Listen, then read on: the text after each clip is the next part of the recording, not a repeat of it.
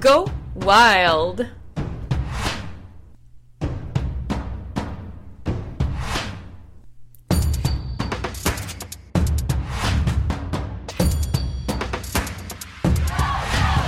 Salut! Moi c'est Maude, une fille passionnée de la vie qui aime rire, rencontrer et apprendre. Go Wild, c'est suivre son instinct. C'est se permettre d'être soi-même, d'affronter ses peurs, de se lancer sans filet pour vivre pleinement. C'est sans prétention, dans un style conversation. Je discute de sujets variés avec des invités qui ont du guts. Attendez-vous pas de la routine, il n'y en aura pas. On va vous réveiller, vous animer, mais surtout vous inspirer. J'espère que vous êtes prêts. Let's go! Salut, salut! Euh, C'est moi. J'espère que tu vas bien.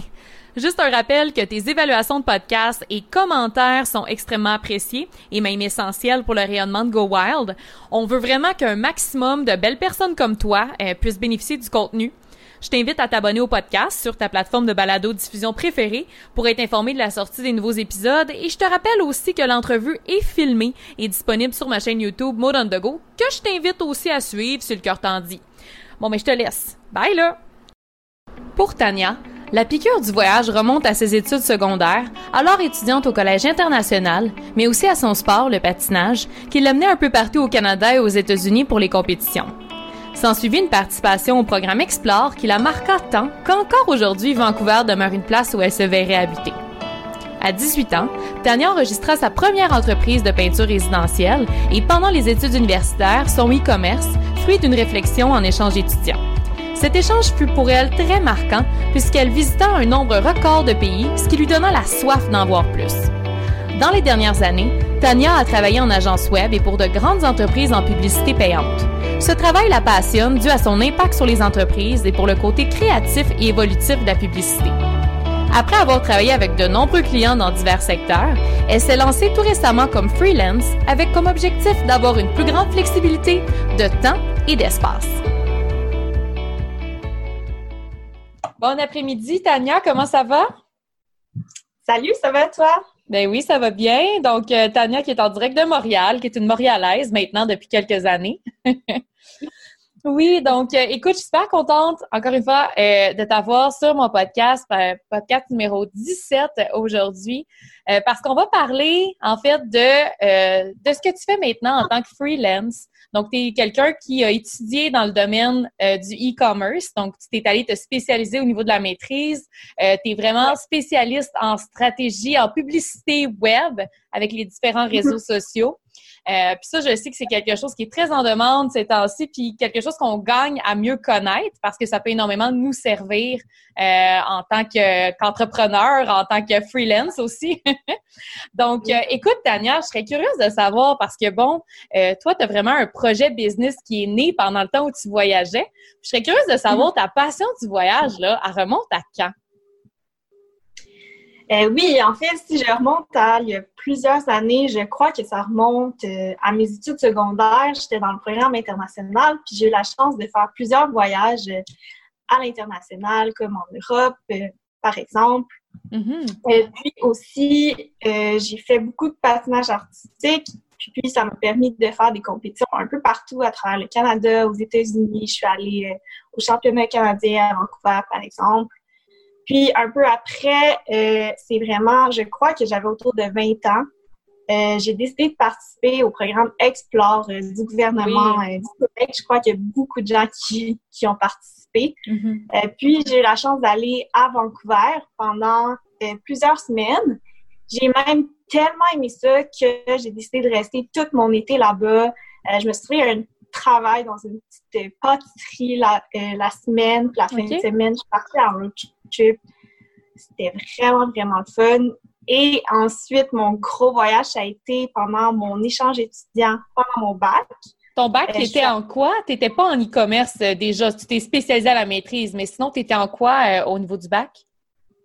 Oui, c'est vrai. J'ai fait mon bac en logistique Ah, au ok. HEC. Je sais quoi, je sais.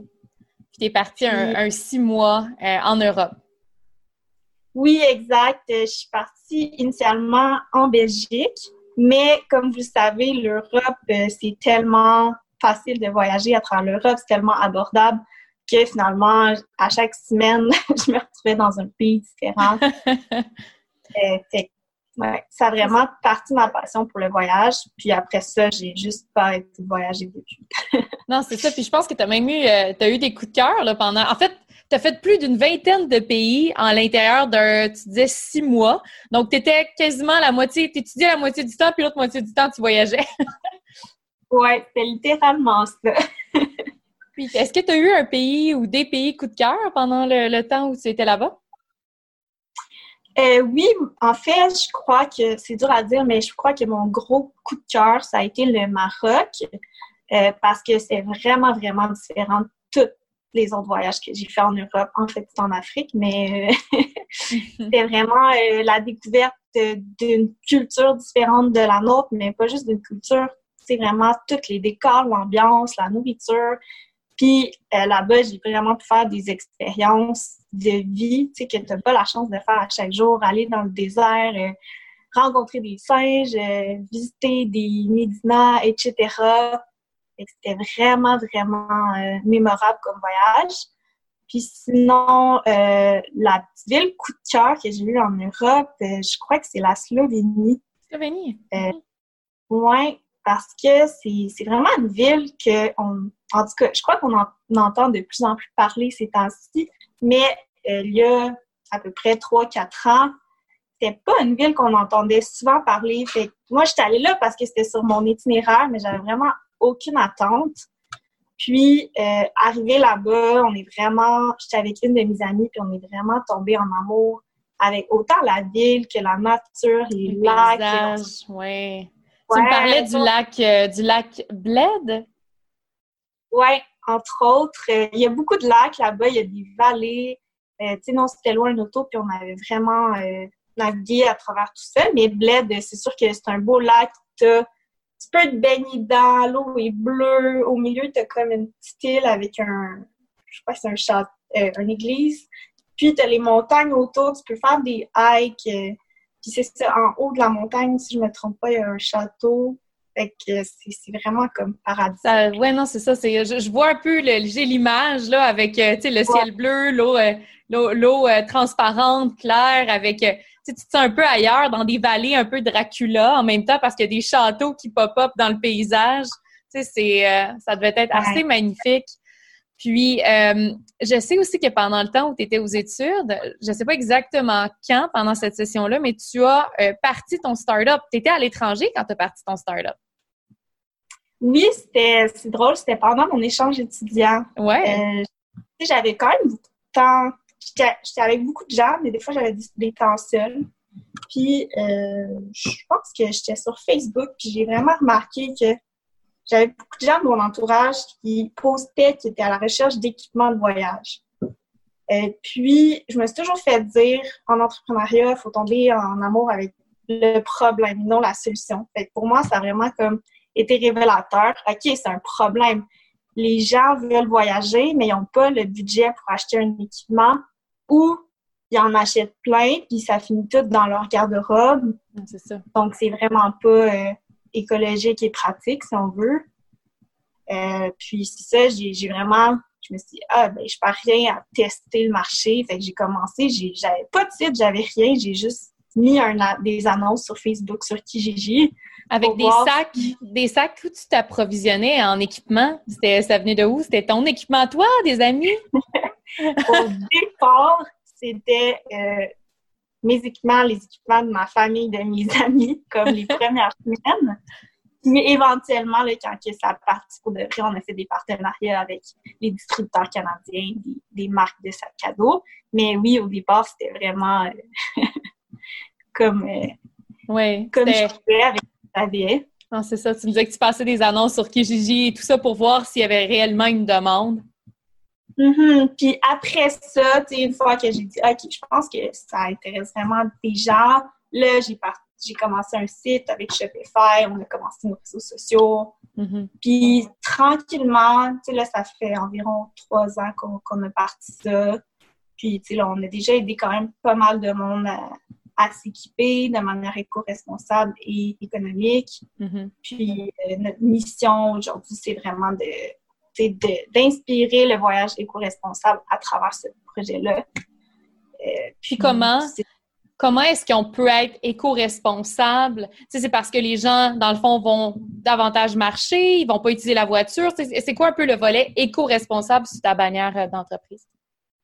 Oui, ben c'est sûr que les services en tant que tel, notre but, c'est de réduire la surconsommation de matériel. Parce qu'on dit, si les gens euh, achètent pas tout le temps pour une fin de semaine, puis après n'utilisent plus, t'es éco-responsable. Puis après ça, c'est sûr qu'à travers notre blog, notre contenu et tout, on va essayer de passer des messages mm-hmm. sur différentes manières de voyager éco-responsable, que ce soit en se déplaçant euh, à pied, à vélo, euh, en faisant des activités mm-hmm. éco-responsables. OK. Puis est-ce que ça a été difficile de convaincre des grandes brands? Parce que quand on va sur ton site, on voit des, marques de renom là, qui, font des sacs à dos qui sont les plus populaires à, je dirais au moins en, Amérique du Nord. Euh, comment arriver à convaincre ces marques-là de. C'est quoi, ils te prêtaient les sacs, tu les achetais à prix réduit? C'était quoi un peu l'entente? Euh, oui, c'est ça, c'était on les achetait à prix réduit. Puis en fait, euh, finalement, c'est vraiment pas si difficile que ça. on a vraiment développé des belles collaborations. je crois que l'étape qui est difficile, c'est de trouver le bon contact. au début, tu écris à la marque, puis là, il te renvoie à 10 personnes avant que tu arrives au bon contact. Mais une fois que tu as le bon contact, on est allé les visiter, euh, c'est des distributeurs. Dans le fond, là, c'est pas euh, directement au spray ou cri ou autre. OK. Euh, c'est des Québécois, ils sont super gentils, puis ça leur fait plaisir d'aider des, des brands comme nous là, à se développer. Mm-hmm. OK, super intéressant. Puis, je serais curieuse de savoir un petit peu parce que, sais, comme tu l'as dit, ton entreprise, c'est important pour toi de montrer les valeurs qui sont euh, éco-responsables. Puis, je serais curieuse de savoir un petit peu euh, par rapport à tes articles de blog que tu as écrits, c'est quoi une façon accessible, rapide, de tout de suite, en tant que backpacker, que voyageur, d'être éco, un peu plus éco-responsable? Mm-hmm. Ben, il y, y, a vraiment beaucoup de façons, tu sais, puis, tu sais, j'avouerais, je fais vraiment de mon mieux, je suis pas encore parfaite, juste prendre l'avion euh, à la base responsable, mais il y a des manières de euh, compenser, tu peux euh, émettre des, ben, compenser pour tes émissions de gaz à effet de serre, par exemple, mais sinon, c'est vraiment, moi, c'est beaucoup dans ce que j'apporte en voyage. Tu sais, mm-hmm. je veux pas du tout de sacs de plastique. Tu sais, des fois, je sais que les gens euh, séparent leurs vêtements avec des sacs de plastique, par exemple. Moi, j'ai mes cubes de rangement. Après ça, euh, au niveau des produits de bain, euh, les shampoings, reptasants en bas, c'est super pratique. Puis autant que c'est léger, compact, c'est vraiment l'idéal, je trouve. Euh, des produits en bambou, même chose, c'est hyper léger, éco-responsable. les vêtements, tu sais, j'ai découvert beaucoup de compagnies de vêtements éco-responsables québécoises. Je trouve ça vraiment intéressant. Euh, ça serait intéressant de nous les partager. Je vais pouvoir les mettre en, lien dans le, dans le podcast. Ouais, je pourrais t'envoyer euh, ceux que je connais. Là. Je sais qu'il y en a beaucoup que je connais sûrement pas, mais euh, ouais, c'est super intéressant leur concept. Là. OK, excellent. Puis, j'aimerais ça tranquillement migrer dans un dans, une autre sphère, quelque chose qui occupe beaucoup plus ton temps depuis euh, le temps du COVID, euh, parce que tu as vraiment développé ta business, tu t'es développé comme freelance. Euh, je serais curieuse de savoir un petit peu comment est-ce que le, le, COVID a transformé ton offre de service comme stratège marketing en ligne. Je ne sais pas si j'utilise le bon terme. stratège marketing web, ouais. Il y a vraiment beaucoup de termes pour dire la même chose euh, en marketing. Fait euh, oui, dans le fond, avant le COVID, j'avais commencé à m'intéresser à tout ce qui était euh, lifestyle freelance. C'est vraiment, j'avais des, des, amis qui faisaient ça, j'ai voyais voyager partout, etc. Puis je me suis dit, OK, je peux tenter ma chance. puis simplement en discutant avec les gens de mon réseau, euh, j'ai trouvé, au début, c'était comme deux personnes qui cherchaient quelqu'un pour les aider avec leur marketing.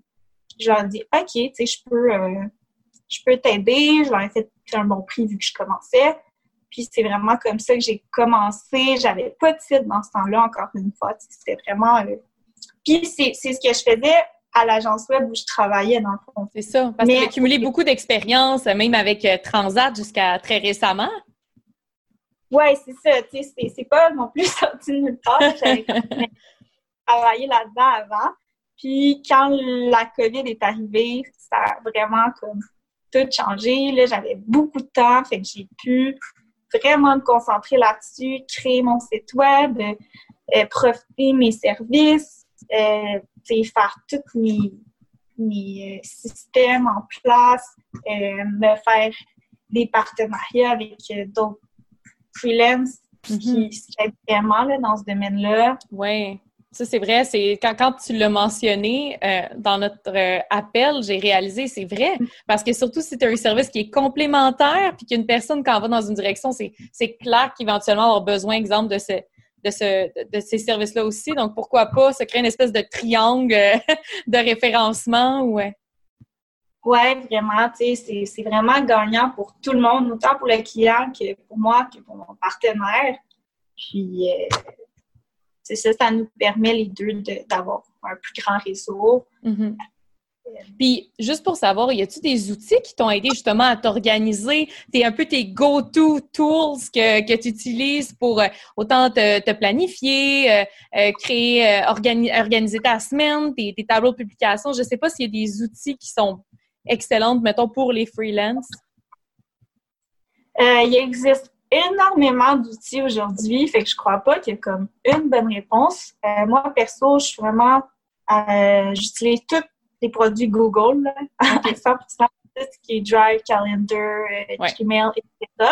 Puis, euh, un des outils que j'utilise le plus, je crois que c'est Trello. Je trouve ça vraiment fun. Trello, OK. Ouais, j'ai toutes mes colonnes de trucs à faire. Puis, euh, je peux naviguer là-dedans, je peux automatiser des trucs. j'ai tous mes documents, mes suivis. c'est sûr que je, moi, je le recommande, mais je sais qu'il existe plein d'autres alternatives. Mm-hmm. OK. Excellent. Je suis juste en train de, lire un petit peu parce que, tu sais, qu'on dit un petit peu quelles étaient les étapes qui ont permis de te mettre si rapidement, tu sais, sur la map, puis d'offrir tes services, puis de gagner de, la clientèle, dans les derniers mois. C'est que, tu as noté apprendre les essentiels pour devenir un digital nomade. C'est super important. Tu as fait la formation à Ambroise. Euh, avec qui j'ai fait une entrevue aussi euh, auparavant, qui a créé le terme Freemote. Mais, euh, mais c'est, c'est ça, c'est une excellente formation pour apprendre tous les rudiments pour se permettre de, de, créer son offre de service puis espérer voyager, dans le fond.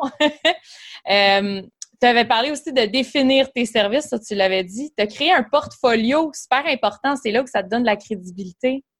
Toi, ton portfolio, comment est-ce que tu es allé chercher des, des, des euh, ce que tu avais fait dans le passé avec tes, tes compagnies antérieures, avec tes. Euh? Euh, oui, c'est ça. C'est sûr que je dirais que mon travail en agence, ça m'a vraiment aidé parce que ça m'a permis de travailler avec des entreprises de plein d'industries différentes. C'est sûr que ça, quand tu commences comme freelance, un des points les plus importants, c'est sûr que c'est d'avoir de la crédibilité. Puis après ça, mes premiers clients, euh, je, je leur ai demandé de me faire des recommandations. Puis ça m'a aussi aidé après ça à présenter quelque chose de crédible oui. 100% Puis tu as aussi mentionné d'approcher ton réseau, aller chercher ton love people, les gens qui te connaissent euh, ou qui, qui, ont déjà travaillé avec toi puis qu'eux peuvent te référencer. Puis, bon, ça, faire des mm-hmm. partenaires avec d'autres freelances, puis te créer un système efficace, tu nous as déjà donné tes outils. Non, je trouve ça vraiment, vraiment intéressant. Je prends la peine de le mentionner parce que je voulais juste pas oublier d'éléments. Puis là, ça m'amène au point, OK, où que je veux parler un petit peu plus stratège web, campagne marketing, parce que là, là, je veux savoir, on parle-tu de pour, un, pour une personne qui est, qui est à son compte, bon, un digital nomade, peu importe, euh, quelqu'un qui, qui, veut qui veut avoir euh, une liberté côté travail, liberté géographique, euh, qu'est-ce que tu lui suggérais? On dit tout le temps référencement organique, là, là, là, mais est-ce que de mettre de la publicité payante, ça peut aussi être intéressant pour quelqu'un qui est solopreneur? Tu sais, j'essaie de voir un petit peu, ça serait, c'est-tu juste pour les grandes entreprises ou? Euh, ben, c'est sûr que la publicité payante, c'est une bonne alternative, mais ça peut pas être fait seul. Tu tu peux pas t'attendre à OK, j'investis j'investis 10 dollars par jour, puis je vais avoir des retombées de malade. Il faut que la base soit là. Il faut que tu ton site, tes réseaux sociaux, faut qu'il y ait du bon contenu, il faut que ton site soit optimisé, faut que tu aies justement tes éléments de crédibilité parce que tu as bien beau amener plein de gens sur ton site, mais si il n'y a pas de contenu, il n'y a aucun élément qui apporte la confiance des utilisateurs, mm-hmm. tu vas un peu payer ta publicité dans le vide. C'est sûr que, oui, ça peut rapporter beaucoup, mais ça coûte cher.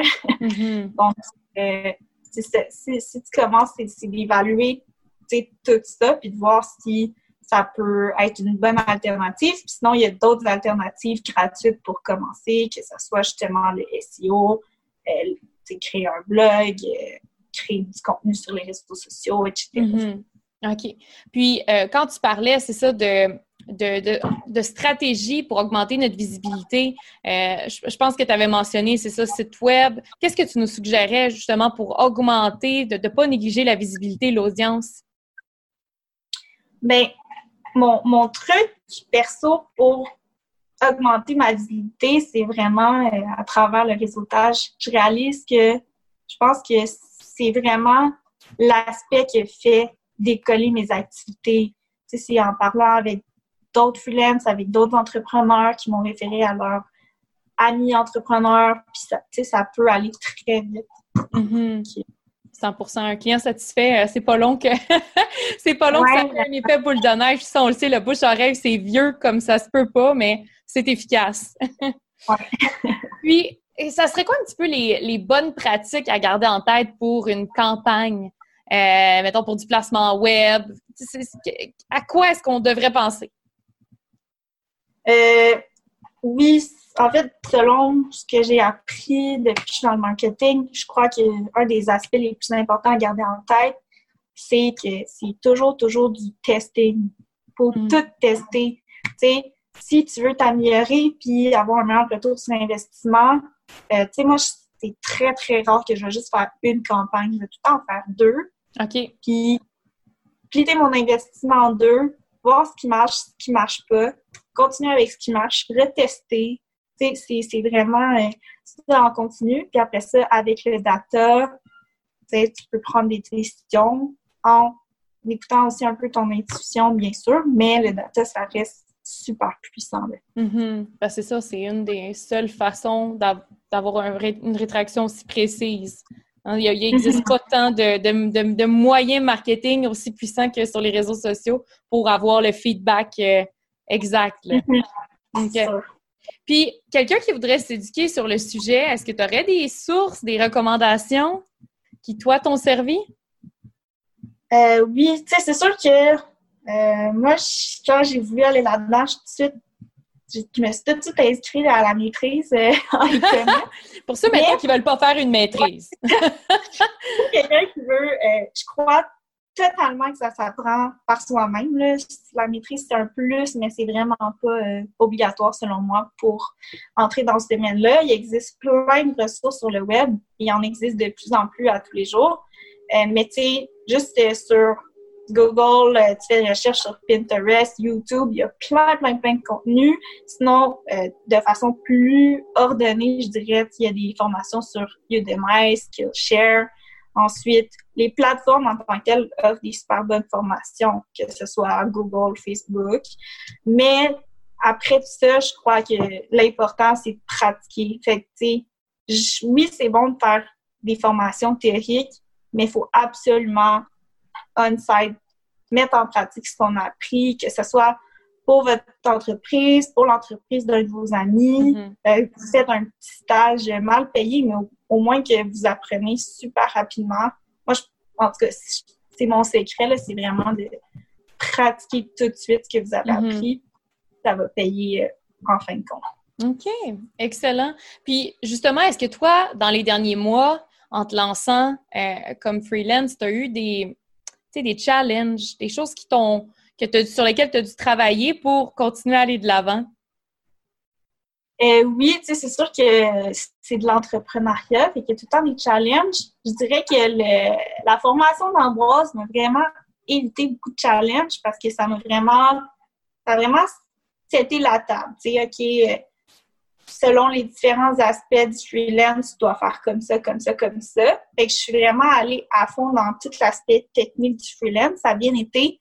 Euh, où ça ça m'a pris plus de temps, c'est au niveau du mindset, je dirais. C'est vraiment, euh, tu sais, des fois, prendre le temps d'être conscient de ce qui se passe, puis, tu sais, des fois, c'est difficile d'avoir confiance en ses services quand on commence, etc. Fait que, de mettre en place différents euh, systèmes, si on veut, pour juste tout le temps avancer, avoir confiance en ses capacités, euh, foncer, dans les événements de mm-hmm. réseautage euh, pour approcher des gens, etc. Puis tu dirais, toi, qu'est-ce qui t'a aidé justement à te, garder tout le temps ce, ce mindset-là de de winner, là. tu, vas, tu, vas réseauter, tu vas foncer. Qu'est-ce que tu faisais pour, euh, pour garder ça, euh, comment dire, positif et euh, aligné? Ouais, ça, c'est quelque chose que j'ai beaucoup travaillé pendant le COVID. Je pense que le sport, c'est vraiment une grosse partie de moi qui m'aide à tout le temps, tout le temps dedans puis continuer. Tu sais, je vais beaucoup courir, faire du vélo, hiker, etc., comme chaque semaine. Mais sinon, tu sais, j'ai aussi mais j'écris beaucoup sur mes objectifs, sur comment je veux faire avancer les choses. Euh, je lis beaucoup, euh, je visualise mes objectifs. Puis aussi, je pense que une partie super importante, c'est euh, d'avoir le bon entourage. Fait que je suis dans beaucoup de communautés d'entrepreneurs, freelance. J'ai des mentors qui m'aident là-dedans. Puis je pense que ça fait quand même une grosse différence. Parlons mentor, parce que des fois, beaucoup disent que c'est difficile de trouver un mentor. Toi, est-ce que c'est quelqu'un que, que tu as approché? Est-ce que c'est des gens que tu as approchés? Est-ce que c'est des gens que tu as payés pour leur service, puis à un moment donné, ils ont fini par te coacher? c'est quoi un petit peu la dynamique euh, mentor-mentoré? Euh, moi, la façon que j'ai procédé, c'est avec différents organismes pour ça. Mmh, c'est vraiment bien fait, c'est hyper simple. Il, existe beaucoup d'organismes de mentorat, puis c'est pas... Euh, c'est vraiment pas cher, puis je trouve que ça apporte beaucoup de valeur. Euh, tu sais, il y en a beaucoup, là, mais parmi ça, des fois, il y a la Chambre de commerce qui, qui fait des programmes de mentorat. J'avais participé. Il y a aussi le réseau M au Québec. Il y a Yes Montreal euh, avec les écoles. Des fois, ils en font aussi. Euh, puis sinon, tu sais, dans, dans mon réseau, tu sais, je m'entoure de, gens qui ont vraiment, tu sais, qui sont où je veux être, puis sans être des fois des mentors euh, directs, si on veut, tu sais, qui ont le titre de mentor, ça reste des mentors pour moi parce qu'ils répondent tout le temps à mes questions, ils m'aident, mm-hmm. etc. OK. Super. Encore une fois, les liens pour les organismes. Ouais. c'est super intéressant. Puis, euh, un autre point dont je voulais parler avec toi, c'est euh, l'idée de mettre ses, affaires, les, ses efforts à bonne place, puis l'importance de, choisir un peu ses batailles, parce que je sais que toi, avec euh, euh, Backpack, la location, location Backpack, c'est un projet que tu as mis un peu de côté, tout simplement parce que tu as réalisé que les besoins, ben, ils n'étaient plus là vraiment, comme avec la situation actuelle. fait que j'aimerais ça parler un petit peu de, ce, de ce processus-là, d'évaluer, de, puis d'être sûr de de mettre ses efforts sur, euh, sur un besoin actuel, de, pour pas pour pas perdre ces efforts-là. Ouais, je, t'avouerais que c'est vraiment un gros challenge. Puis, euh, je sais pas pourquoi, mais dans ma vie, j'ai toujours eu tendance à me pitcher dans 50 trucs en même temps. je faisais beaucoup de sport, je faisais du patin, du soccer, euh, l'école, je travaillais 60 heures. J'ai tout à fait beaucoup de choses. Puis, oui, ça m'a fait apprendre beaucoup, mais après ça, j'ai comme gardé cette mauvaise habitude-là. Puis au cours des dernières années, justement, j'avais la compagnie, je travaillais, j'avais la maîtrise, j'avais beaucoup de choses. Dilué. Puis, mm-hmm. ouais, vraiment. Puis quand la COVID est arrivée, ça m'a vraiment permis de m'asseoir puis de me poser les bonnes questions, d'en parler avec mes mentors. Tu sais, je trouvais que je commençais à en avoir trop. Puis je voyais mes objectifs, je me demandais pourquoi ça avançait pas trop vite. je me suis rendu compte c'est parce que je suis trop partout en même temps. Mm-hmm. Puis c'est ça, après beaucoup de réflexions, de discussions avec des mentors, des amis, etc., euh, j'ai décidé de me concentrer sur les besoins des gens. Puis en ce moment, avec la COVID, c'est sûr que euh, le marketing est un très grand besoin. Les, les gens m'approchent par eux-mêmes. Euh, tout s'en va vers le online. Mhm. Puis les entreprises ont de la difficulté financièrement, fait qu'il faut qu'ils fassent quelque chose. Tandis que euh, le voyage, euh, puis je sais, vu que je suis chez Transat, c'est vraiment, vraiment beaucoup affecté Mhm. par la COVID et c'est pas prêt de recommencer, malheureusement, d'ici, comme à la normale, d'ici les prochaines années. Donc, euh, c'est pour ça que j'ai pris la décision de me focuser sur mes activités freelance pour les prochains mois, puis on verra ce qui va se passer avec l'industrie du voyage où je peux euh, aider avec ma communauté plus tard. Mhm. 100 Puis je pense que c'est logique de le faire. Puis trop souvent, on prend peut-être pas le temps. On est pris dans notre dans nos day-to-day puis nos actions. Puis, euh, tu sais, on les fait un peu par habitude aussi. Puis effectivement, on se rend compte Ouais. là, il faut se poser puis il faut regarder comment l'environnement autour bouge puis s'adapter à ça. Je pense qu'il n'y avait pas meilleur moment que la COVID pour le faire. Tranquillement, sûrement, on s'en va vers la fin. Euh, Tania, je serais curieuse de savoir c'est quoi ton plan pour l'après-COVID? Tu Qu'est-ce que qu'est-ce que tu aimes faire là, que, que tu vas être plus flexible, tu vas avoir des clients en ligne, tout ça? Est-ce qu'on s'attend à une digital nomade? Oui, c'est une bonne question. Honnêtement, euh, au début, ça me stressait un peu. Fait que là, j'ai vraiment décidé d'y aller au jour le jour. Euh, je sens que j'avance beaucoup ce temps-ci, ça va super bien. Euh, c'est sûr que, oui, je songe à un prochain voyage, un prochain long voyage. J'adore partir longtemps, découvrir un nouveau pays. Donc, si tout va bien, j'aimerais ça aller. Là, en ce moment, je vise Bali, mais je, vois, je regarde aussi pour l'Asie. Euh, fait que c'est à voir, mais c'est sûr que d'aller tester, de travailler à l'étranger en tant que nomade digital, c'est dans mes plans. OK. Super. Puis, y a-t-il des choses qui, euh, qui piquent ta curiosité ces temps-ci? Des choses que tu lis ou, euh, je sais pas, qui te, qui, qui, qui t'allument? Euh, oui, ben en fait, pendant la COVID, j'ai vraiment, euh, je me suis vraiment beaucoup intéressée à tout ce qui était développement personnel. Euh, c'est surtout à, à travers les livres que j'ai réussi à creuser là-dedans. là. Il existe tellement de bons livres de développement personnel, puis encore là, je pourrais donner quelques... Quelques recommandations. Oui, puis un petit fait wild sur toi pour terminer ça en beauté, comme je le fais avec tout le monde. Oui, je crois que c'est que j'adore me pousser vraiment loin au niveau de mes limites mentales. Euh, puis euh, une façon que je le fais, c'est à travers les treks. OK? Fait que j'adore partir plusieurs jours en trek. Euh, à date, celui que j'ai fait le plus longtemps, c'était au Pérou. C'est un cinq jours. Euh, tu pars, tu pars euh, dans des tentes, etc. C'était où? Euh, c'est dans le fond le trek pour aller au Machu Picchu. Ah oui, euh, la, route de, de l'Inca, là. De... Euh, c'est un autre route. OK, mais ça finit à la même place. OK. Donc, je pense qu'on passe des fois avec l'Inca, mais c'est vraiment euh, des belles expériences. C'est super challengeant, mais tu sais, à la fin, je trouve que le feeling est incroyable. Fait que, euh, oui, j'ai l'intention d'en faire d'autres, comme en Indonésie, je sais qu'il y a le Rinjani qui se fait bien. Puis sinon, je, je crois qu'un jour, j'aimerais faire comme soit le camp de l'Everest ou quelque chose comme j'ai vraiment envie de, de me challenger. Ouais. Donc, il y a une marche euh, au Québec, je pense proche du lac Mégantic, qui est comme un mini Compostelle. C'est sur euh, huit jours. Fait que- Je pas, mais je vais checker. C'est sûr que ça pourrait me préparer à, à des plus. Ben non, exact. En attendant qu'on puisse euh, aller explorer au- euh, à l'extérieur de notre belle province, mais en attendant. hein. Alors, Non, il y a euh, ouais. 100% Ben écoute, en attendant, est-ce qu'on peut te trouver, euh, Tania, si on veut euh, soit faire affaire avec toi, utiliser tes services, ou sinon juste te suivre sur les réseaux? Euh, oui, en fait, là, maintenant, j'ai mon site web qui est très simple, www.taniamarcou.com. Sinon, je suis beaucoup sur Instagram, c'est Tan Baramba Marcou, parce que Tania Marcou n'était plus disponible.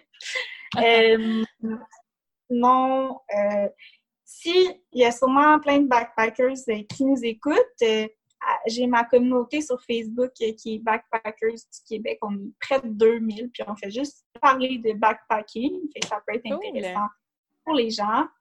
Puis c'est pas mal là que je suis présentement. Excellent. Ben écoute, merci encore une fois, Tania. C'était super intéressant de jaser ça avec toi. Puis euh, ben, je te souhaite encore bien des clients puis euh, beaucoup de succès comme freelance.